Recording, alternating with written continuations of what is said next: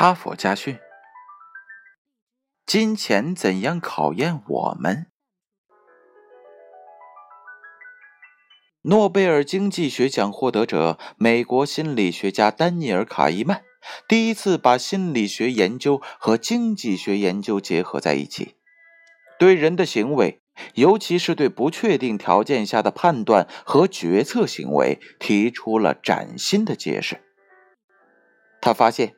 风险决策后的输赢结果对人而言是不对等的，减少一百元给人的痛苦远远大于增加一百元给人的愉快。他的基本结论是：人们最在乎的是他们已经得到的东西。我们是不是这样呢？收别人钱时可以少收一角，给别人钱时却不愿多付一分。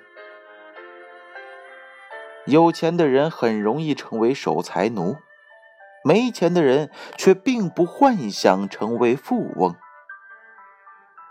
攒了十天的一百元钱丢了，只痛苦一天；攒了十年的一百元钱丢了。要痛苦一百天，欠别人的钱一天，可能一天都不心安；如果欠了一年又一年，则可能永远心安理得。一个穷人可能会一辈子过着贫穷快乐的生活，而一个一夜之间变成穷人的富翁，则可能一天都活不下去。没到手的钱，很多人都不愿意去伸手；到手的钱呢，很多人都舍不得撒手。有人为了讨回自己的一元钱，甚至愿意花上一百元钱去打官司，但没有人愿意花一百元钱的成本去赚别人的一百零一元钱。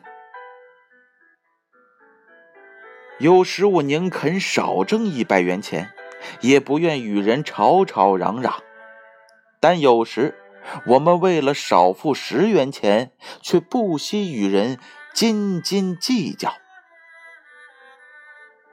煮熟的鸭子飞了，有人可能要发疯；活鸭子从眼前飞过，人们却可能无动于衷。在这个世界上，会省钱的人总是比会赚钱的人多。如果没有那一笔钱，你可能不会觉得命运对你不公；如果失去那一笔钱，你就会觉得命运总是在与你过意不去。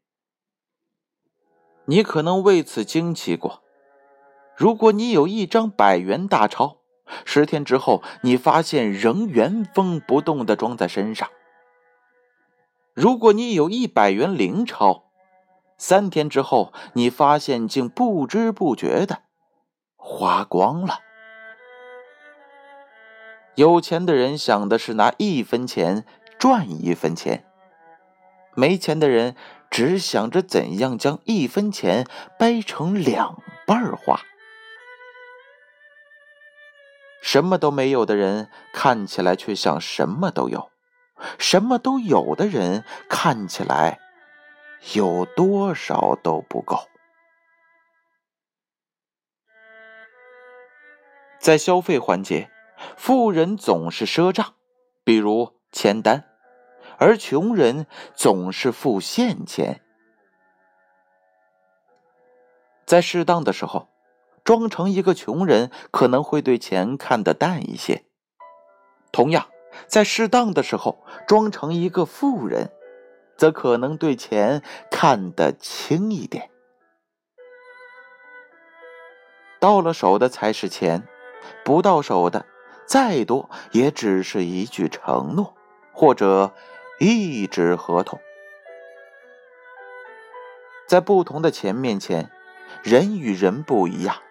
在不同的人面前，钱与钱不一样。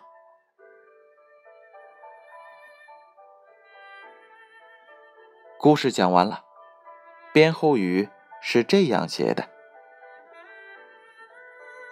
金钱的价值本来是人赋予的，但当它拥有了流通和交换的价值功能时，就开始无情的左右人的思想和行为。看一看我们的生活，有多少时候，我们的快乐或痛苦、宁静或烦恼，是由我们自己做主？是金钱在每时每刻让我们流泪或欢笑？这到底是金钱的可恶，还是人自己的可怜呢？哈佛家训。建勋叔叔与大家共勉。